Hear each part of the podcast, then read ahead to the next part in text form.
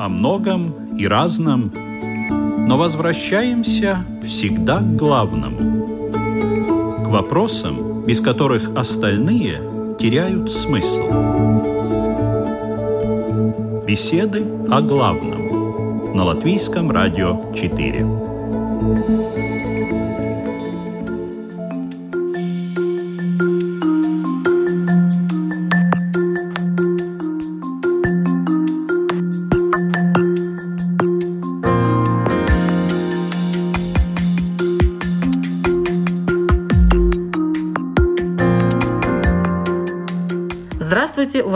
Радиослушатели! Сегодня в программе «Беседа о главном» мы поговорим об учителе. Учителе с большой буквы, потому что это особенный человек в жизни буддиста. Он учит, направляет, исправляет, указывает, понимает, разъясняет. Можно много глаголов здесь привести, однако, думаю, лучше всего о роли учителя в жизни не только буддиста, но и любого человека расскажет Мантас Петрушкевичус. Мантас, добрый день. Добрый день.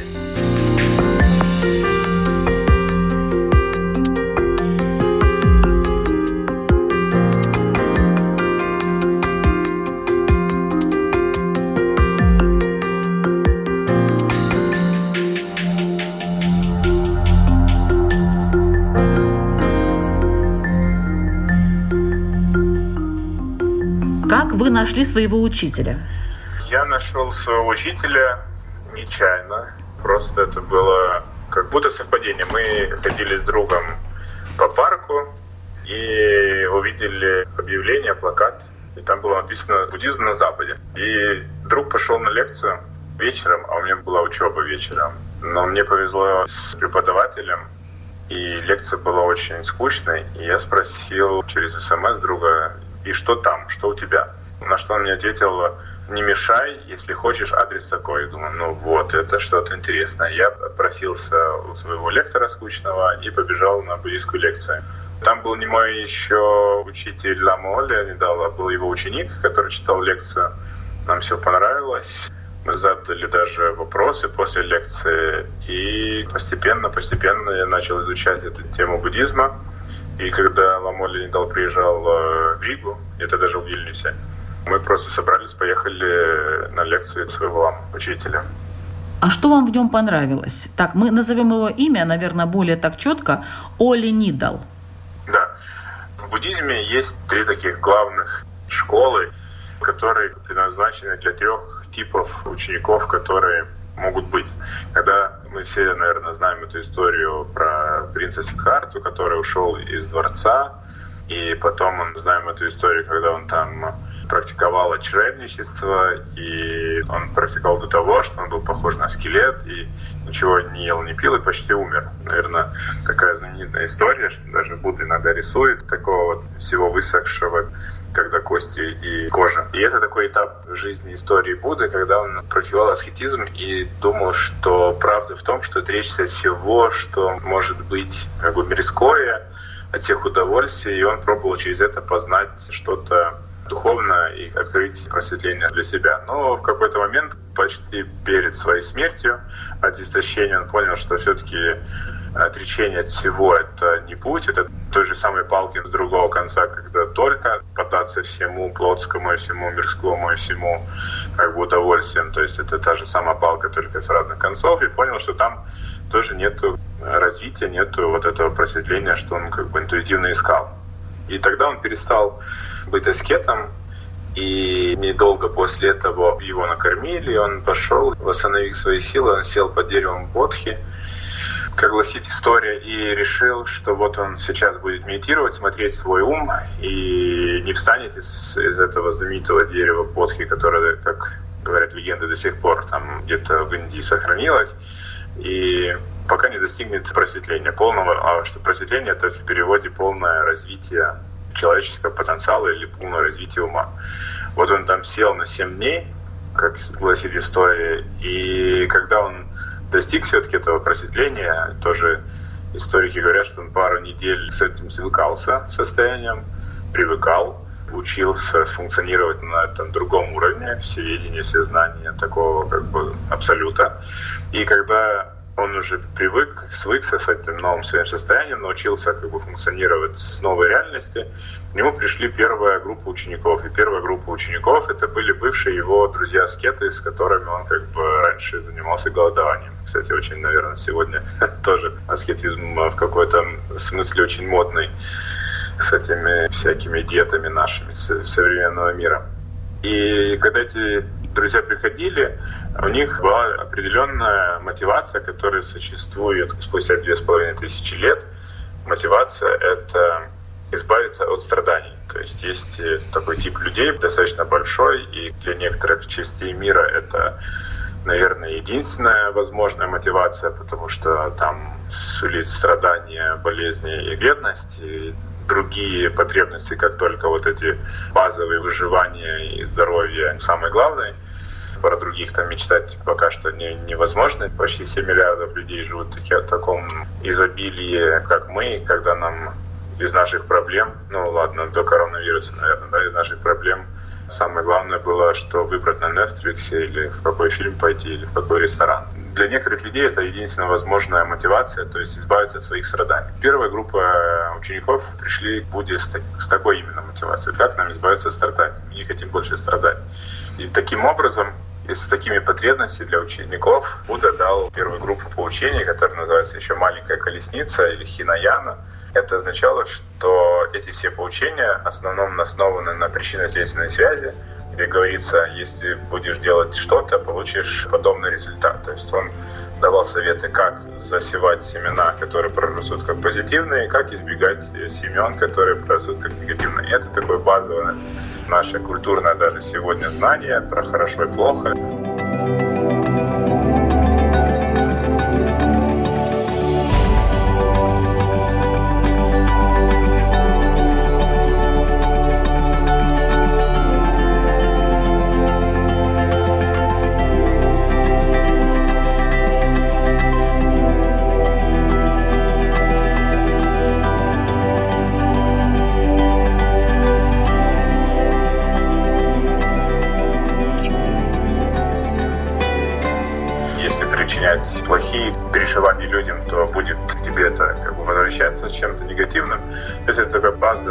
Причинно-следственные поучения по причинно-следственной связи, которые нам сейчас даются, ну, не знаю, как со сказками. Мы рождаемся уже с этим скажем, вырастаем уже. Нам для этого учиться особенно не надо. Мы знаем, причинно-следственная связь, она всегда работает.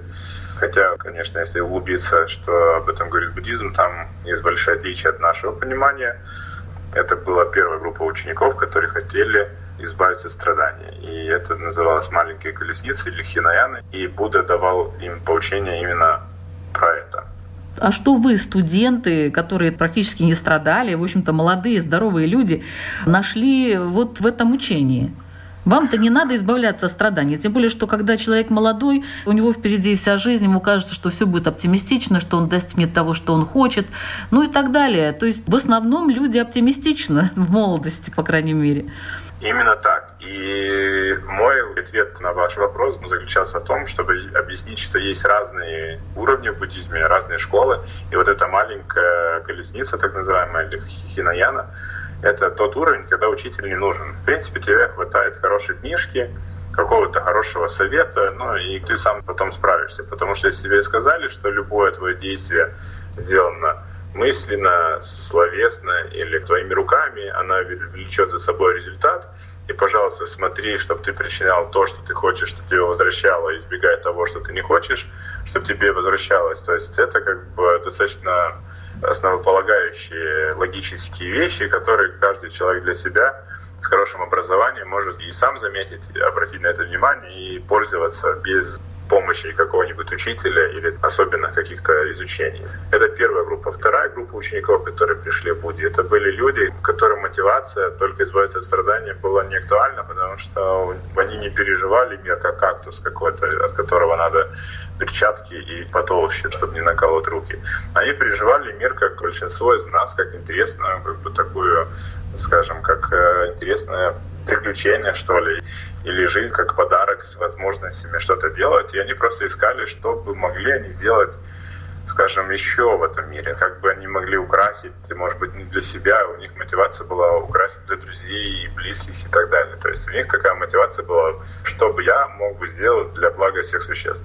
И вот этим ученикам, это вторая большая группа, одна из самых больших в буддизме, это называется Махаяны, или Великий путь сострадания еще называется. Но сострадание не в смысле, что мы говорим, о, вы бедненькие страдаете, а сострадание в буддизме имеет такую очень четкую формулу, как в математике. Сострадание в буддизме значит быть готовым вовлечься, активно вовлечься как бы, в жизни других.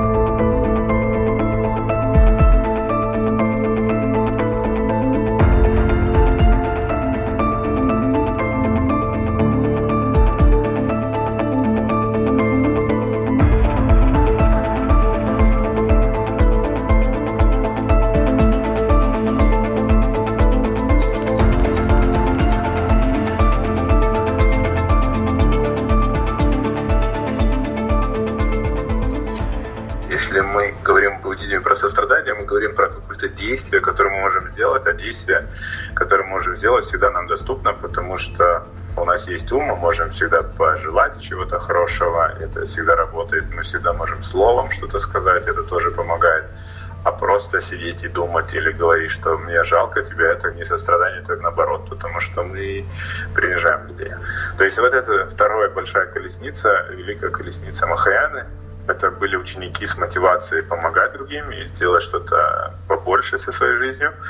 И там уже хорошо бы иметь учителя, но на этом уровне учитель не обязан быть сильно лучше тебя, можно так сказать. Он нам нужен для того, чтобы он должен знать что-то больше, чем мы, потому что иначе зачем нам учитель, если он знает меньше, чем мы. Он должен чуть-чуть больше иметь опыта, наверное, но это может быть такой друг, наставник, который также разбирается со своей жизнью, с этими же поучениями. То есть чем лучше учитель, тем лучше, но любой подойдет, как говорится, на этом уровне, потому что метод такой, метод позволяет, чтобы учитель не был сам реализованный и был сам на пути. То есть сам учитель на самом деле тоже ученик? Конечно, мы все всегда учимся, да.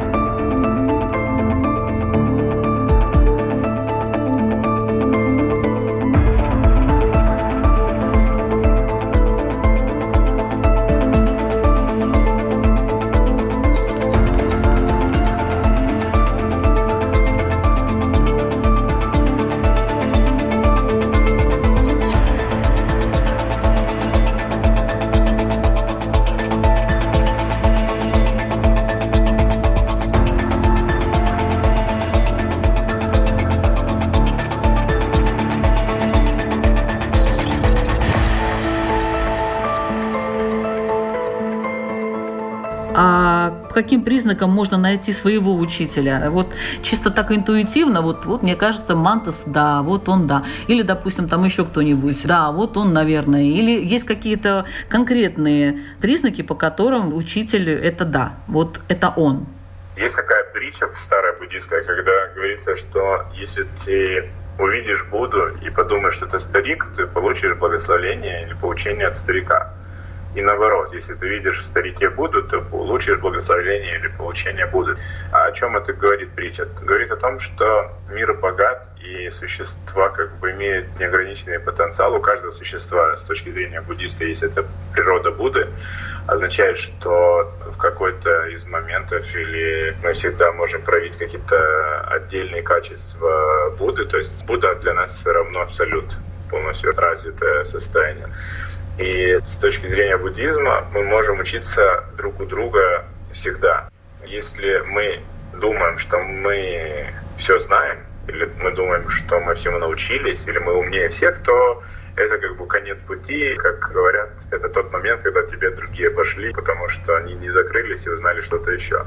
То есть невозможно знать всего, это невозможно быть самым умным, всегда есть чему научиться и у кого научиться. Например, если мы говорим про науку, наверное, лучше учиться у ученых. Если мы говорим про какое-то рукоделие, лучше учиться у мастеров, которые это делают руками и делают это всю жизнь. Для разных вопросов есть разные учителя, но каждый из нас, он тоже в какой-то момент жизни, в какой-то ситуации, для кого-то тоже учитель, кто-то там родители детей учат, кто-то друг э, с опытом в какой-то беде становится учителем другому другу, который первый раз эту беду переживает. То есть тут э, вопрос обмена постоянный. Но если мы говорим про духовное развитие, если мы говорим про более такое основательное развитие, когда, например, буддизм больше похож на систему развития нежели на какую-то религию, потому что у нас отсутствуют такие для религии свойства, как наличие Бога или какого-то Творца, или какой-то централизованной силы, которая что-то делает. У нас такого всего нету, но у нас есть многочисленное количество методов и поучений, которые позволяют развивать свое состояние ума до абсолютного состояния. Поэтому как бы учитель каждый в разных ситуациях. Если нам нужно учиться профессии, мы идем к профессионалам. Если нам нужно науке, мы идем к ученому. Если нам нужен жизненный совет в жизненной ситуации, мы идем к человеку, у которого есть жизненный опыт. И Единственное, что нам не позволяет учиться у других, это наша гордость. А гордость — такое чувство, которое очень опасно, потому что ее никогда не видно. Но как наши уши, мы знаем, что они есть, но очень сложно их увидеть, если нет зеркала или окружающей поверхности. Можно только косвенно увидеть эту гордость в себе, и когда мы это видим, это может быть достаточно болезненный опыт.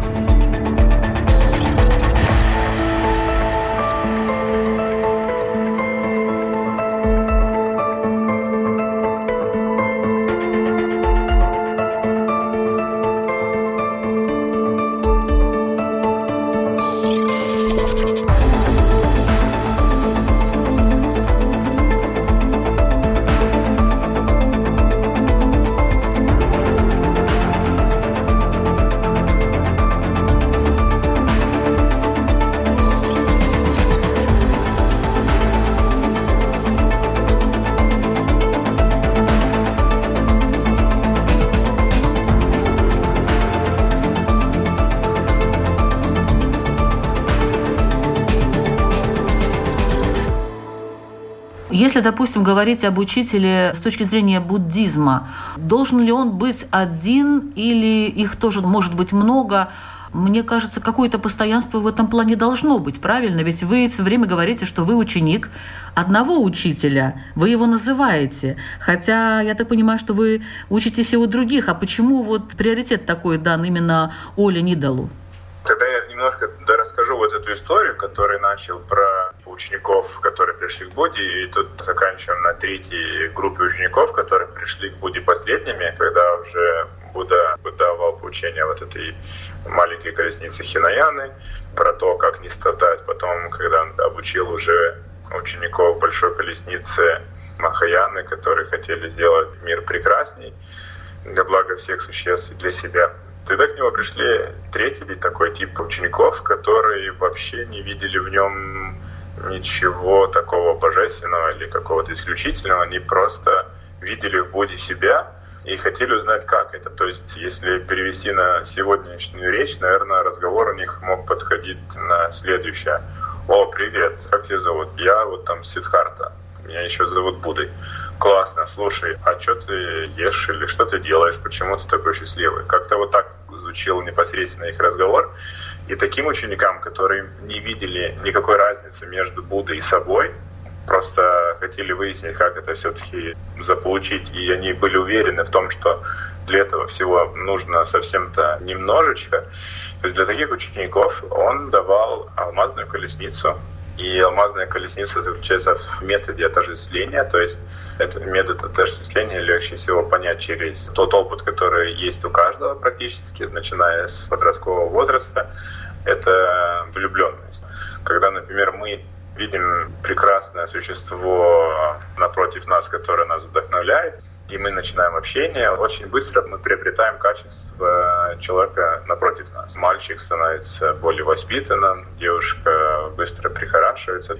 А если долго проводим вместе, то девушка получает качество активности мужчины, а мужчина получает э, интуицию и мудрость от женщины. Мы, мы обмениваемся. И это происходит от открытости. То есть, когда кто-то нам очень импонирует, мы даже можем какие-нибудь слова-паразиты у него перенять, просто общаясь с ним, потому что мы открыты. Это отождествление работает не только в буддизме, но и в жизни.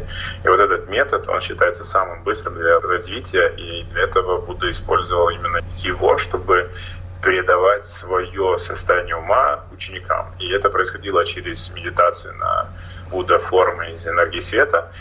И только в этом уровне у буддийского учителя очень важна реализация. То есть у него, э, если в буддизме говорить про реализацию, у нас есть как цель абсолютно это просветление, а шаг назад, то есть до просветления есть такое промежуточное состояние, иногда его называют маленькой нирваной, в каких-то источниках, это освобождение. Освобождение означает, что человек — больше не переживает себя как отдельно существующее «я», он больше не цепляется к этой концепции, потому что это с точки зрения буддизма отдельно и реально существующее «я» — это только концепция, ограничивающая наш потенциал. То есть он должен учителю на этом уровне иметь растворенное это цепляние к этой концепции «я». То есть, другими словами, можно объяснить это так, что учитель должен обладать качеством бескорыстия, можно так сказать. Когда человек достигает освобождения, это считается в нашей традиции, вот э, буддизме алмазного пути, это возможно сделать за одну жизнь, всего лишь слушая советы ламы и имитируя раз в день. То есть за одну жизнь это состояние можно достигнуть. Оно, конечно, достигается много лет, и это постепенный процесс, но тем не менее это как бы достаточно достижимая цель. И с этого состояния человек свободный в любой ситуации воспринимать и себя, и ситуацию, в которой находится, и людей, которые в этой ситуации находятся, не личностно. Тогда учитель приобретает эти качества, которые необходимы для алмазного пути, чтобы передавать эти состояния ума, освобождение и просветление как опыт, потому что ему больше не мешает ограничения свои собственные. Поэтому, отвечая на ваш вопрос, у меня есть один учитель, Лама Оли Нидал, мне повезло, я его нечаянно нашел. Но таких учителей с растворенным эго очень мало. И не говорю, что они единственные, но их очень мало. И один раз с таким существом, когда ты встретишься, ты понимаешь, что вот он это словами не объяснить, но на, на уровне интуиции ты понимаешь, что да, это так.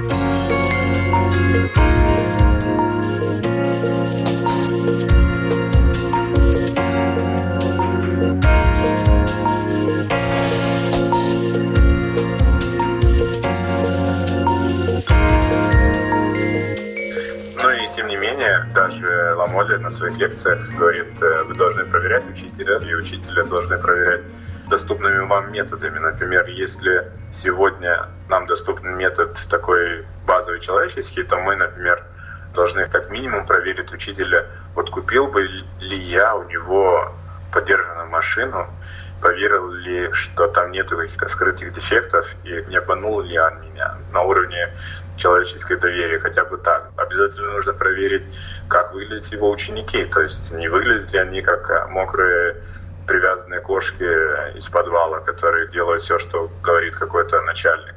И есть ли у них чувство юмора и свобода мысли, могут ли они выражаться и мыслить свободно, и выглядят ли они счастливыми и зрелыми. И еще должны мы проверить, есть ли у него связь со своим учителем, потому что мы тут говорим про методы развития двух с половиной тысяч лет. И если человек это получил у кого-то, он должен был получить у кого-то, если у него хорошая сохранившаяся связь со своим учителем, даже если он мертв, как он к этому относится. То есть это тоже такой показатель, потому что очень много систем таких ложных учителей, которые что-то подхватили там, что-то в буддизме, что-то в каком-то еще течении, создали какую-то свою оболочку, назвали чем-то и объявили себя каким-то гуру, но сами при том еще не достигли реализации, то есть все у них личностное, все через подпитку своего отдельно реально существующего «я» для него, то есть он это все как бы очень опасно, потому что когда мы используем метод отождествления, мы должны сначала посмотреть, с чем мы отождествляемся, потому что мы видели очень много в истории отождествлений, которые вели людей на войны, есть страшные вещи, потому что люди отождествлялись тем, с кем нельзя было отождествляться, у кого было эго и кто имел преследовал свои какие-то неврозы и свои личные планы. Поэтому я нашел учителя, и это мой лама. И в буддизме есть два типа даже лам. Есть ламы-линии, которые имеют такую функцию поддержки традиции, передачи. У нас в нашем случае это кармапа. Тай Дорджи, вот он поддерживает передачу с реинкарнации в реинкарнацию. А есть твой коренной лама, это значит тот учитель, который тебе передал уверенность в том, что у тебя есть природа Будды и то, что просветление возможно для себя, кто не рассказал, а кто передал эту уверенность. Да, и вот это происходит при физическом, наверное, контакте на лекции или на курсах. То, что со мной произошло лет 18, наверное, назад в Риге, тот, кто дает уверенность в том, что твой ум ясный свет, без ограничений, то, что он никогда не родился, никогда не будет разрушен, и что твой ум обладает только тремя настоящими качествами. Это безграничная любовь и сочувствие, бесстрашие, потому что не родился, никогда не умрет, и радость от э, этого переживания. То есть три качества бесстрашия, любовь и сочувствие, потому что если тебе нечего терять, нечего достигать, ты будешь заниматься только тем, что помогает это достигать и другим. Вот и все, что нужно.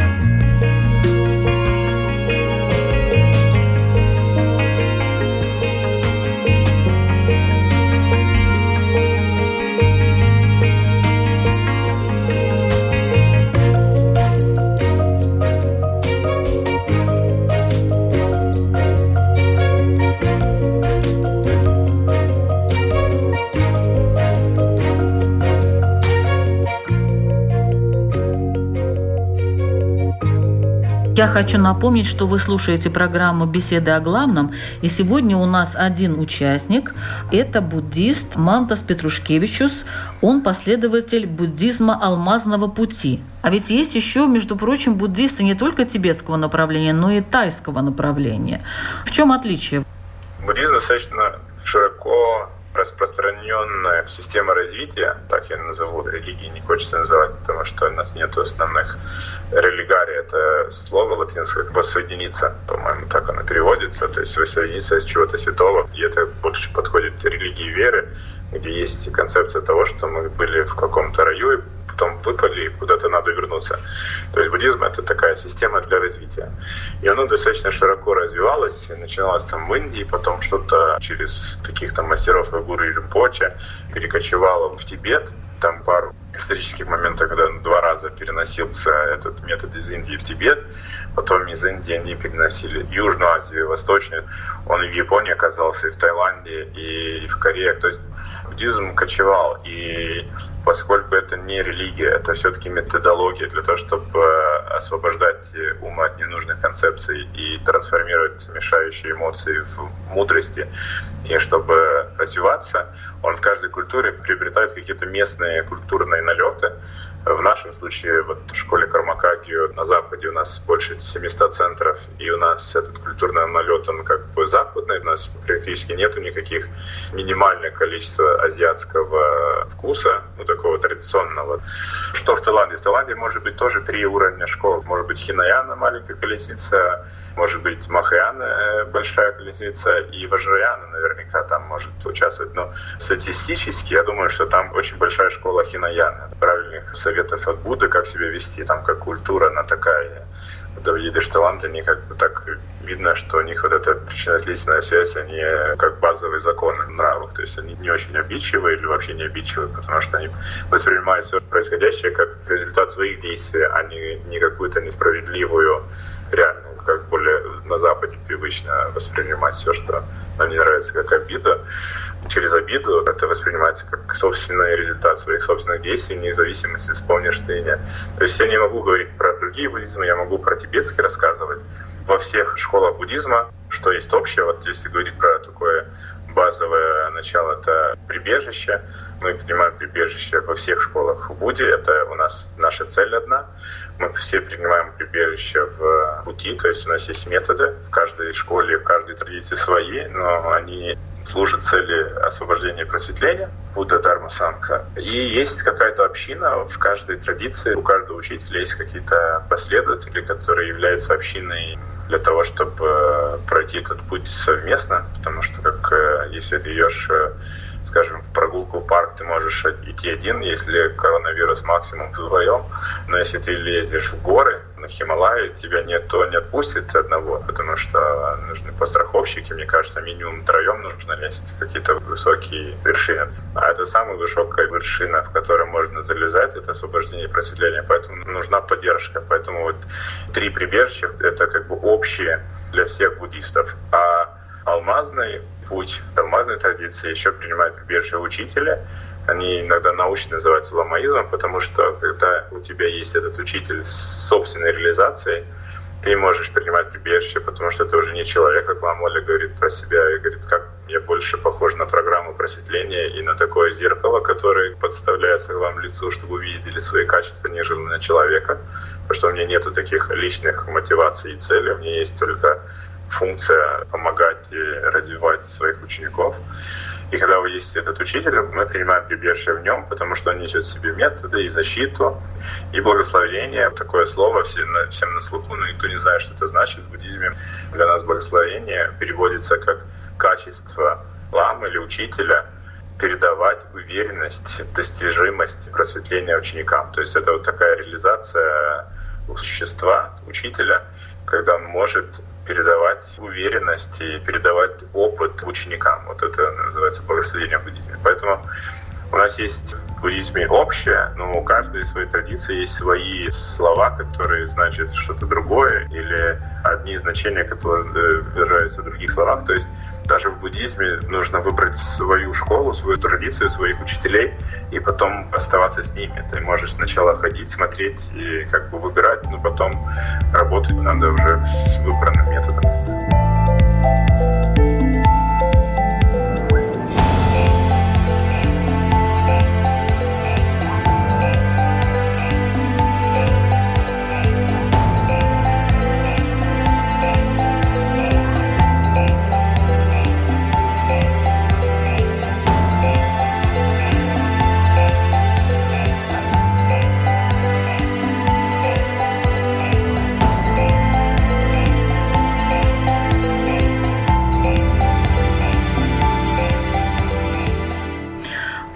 Чем буддизм может помочь простому человеку, который даже, может быть, и последователь другой религии, нуждается, наверное, в каком-то утешении, может быть, учителя или, или как?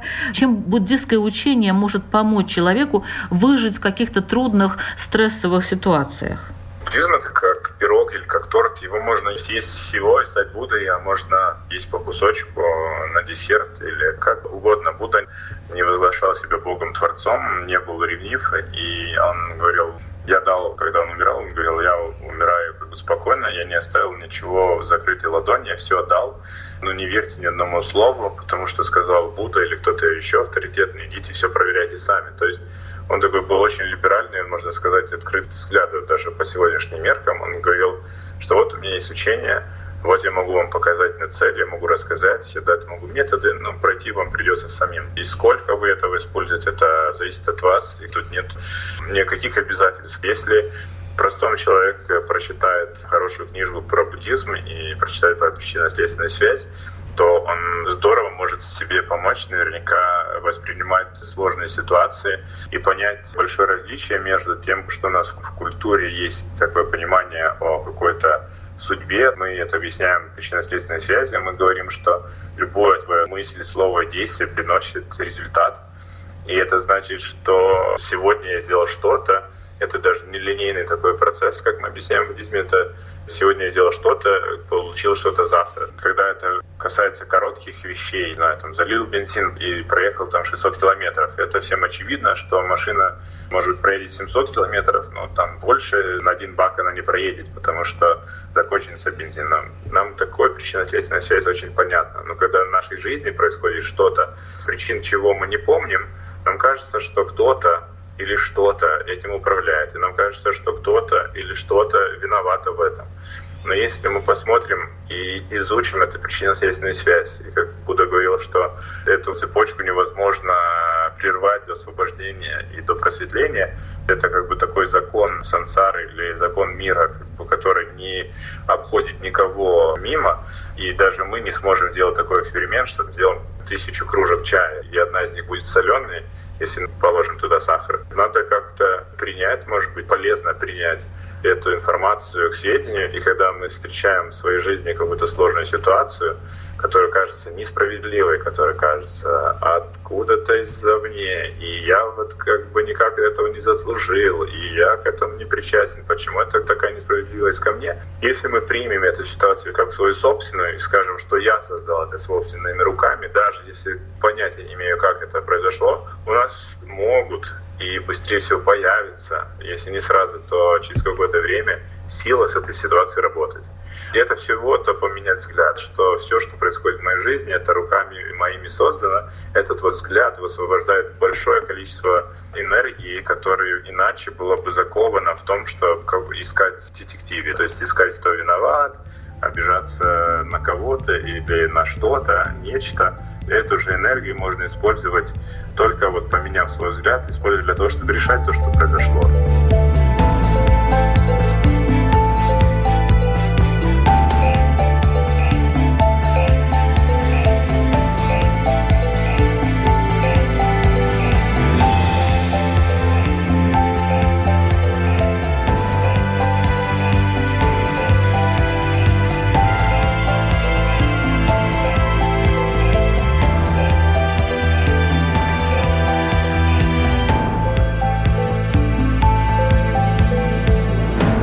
Вопрос у меня.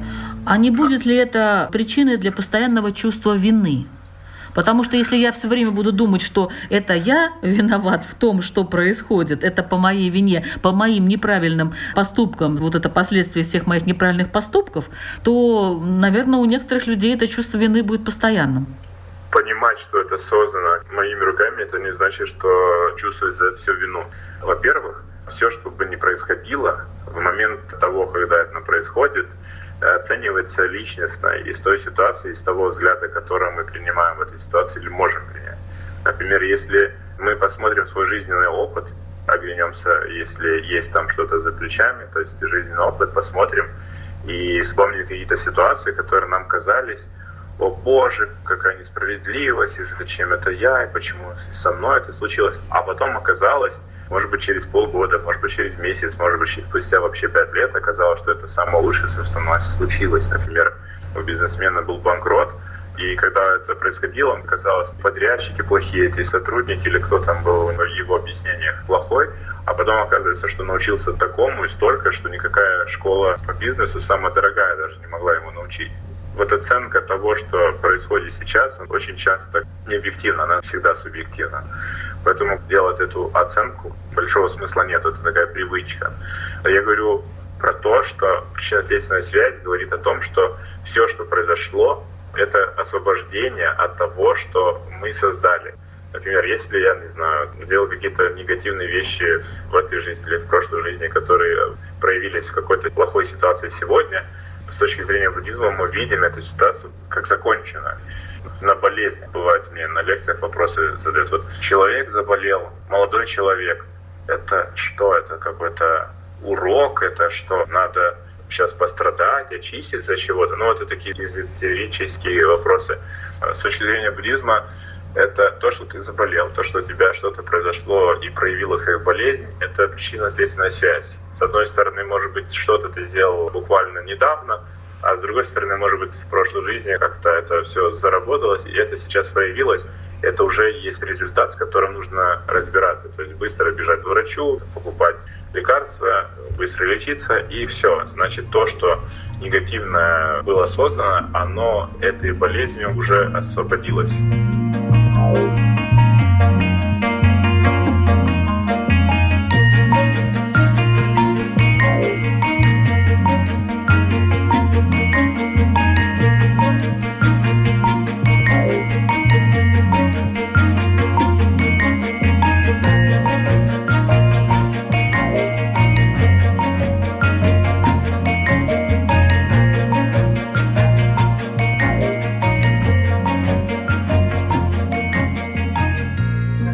Для того, чтобы все это осознать и понять, мне кажется, нужен такой, ну, назовем это светлый ум, чистый ум, что ли, освобожденный от каких-либо наносных таких ссоров всякого, такого мыслительного. Как этого добиться? Сложно ли это сделать для простого человека, который не занимается медитациями, там, живет себе и живет, работает, ему времени найти на все эти медитации, например? С точки зрения нас, буддистов, не заниматься своим умом – это очень не мудро.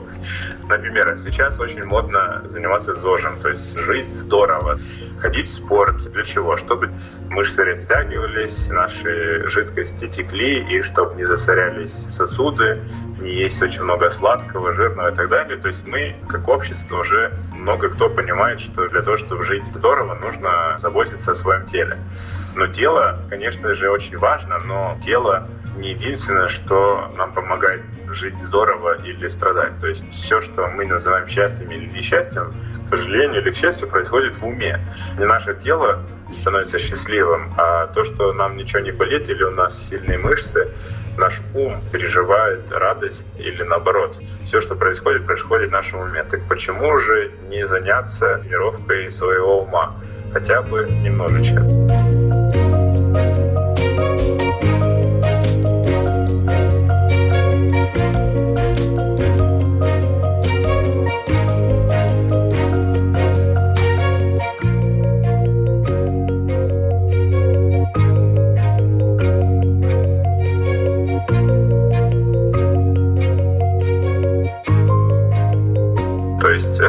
Достаточно рациональный, по-моему, подход. Даже я могу больше сказать, если мы чего-то хотим и преследуем каким-то целям, и нам может казаться, что вот это сделает нас счастливым, но если мы сделаем такой анализ, в Японии есть такая система пяти вопросов «почему?», если мы зададим пять вопросов, почему любой своей цели или желанию, в конце концов мы дойдем до того, чтобы быть счастливым. То есть я хочу машину, почему? Чтобы девушки на меня смотрели. А почему тебе нужно, чтобы девушки смотрели? Ну, чтобы у меня на что-то получилось. А для чего у тебя это получилось? Для того, чтобы я был счастливый. В каком-то третьем, четвертом, пятом или шестом, неважно, ответом будет для того, чтобы я был счастливый. То есть все, что происходит в этом мире, происходит только для того, чтобы существа. Избегали страданий, Б. Получали счастье. Все, вокруг чего крутится мир. И то, где это происходит, счастье или страдание, вот мир — это ад или рай, как мы говорим в буддизме, это между нашими двумя ушами, нашими глазами, где-то, где мы думаем, что живет наш ум. Буддисты говорят, что это в районе сердца, на Западе думал, может быть, что это связано с мозгом. Где бы это мы не думали, но в нашем уме происходит счастье, несчастье, и работа с ним, мне кажется, очень практичным.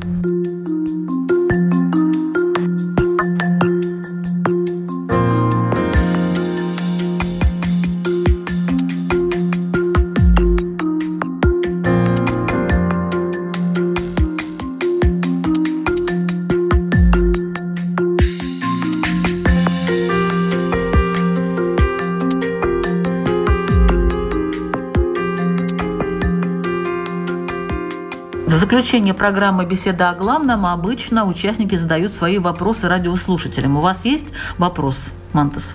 Дорогой радиослушатель, если ты это слушаешь, хочу тебя спросить, когда ты научился чему-то новому у кого-нибудь? И происходит ли это у тебя часто? То есть у каждого человека должен быть свой учитель, и может быть не один. И желательно хороший. Потому что иногда учителя тоже бывают не очень хорошие, и тогда человек идет совершенно по другому пути. Явно не по алмазному. Да, ну начинать надо, наверное, с того, чтобы вообще быть открытым э, учиться, потому что, мне кажется, самая большая проблема, что с какого-то возраста мы становимся все более и более закрытыми, и все больше и больше думаем, что мы все знаем, и тогда даже самый лучший учитель тебе не поможет. Спасибо большое. В программе «Беседа о главном» участвовал буддист Мантас Петрушкевичус. Мы звучим каждую среду в 2 часа дня на Латвийском радио 4. Ведущая Людмила Вавинска.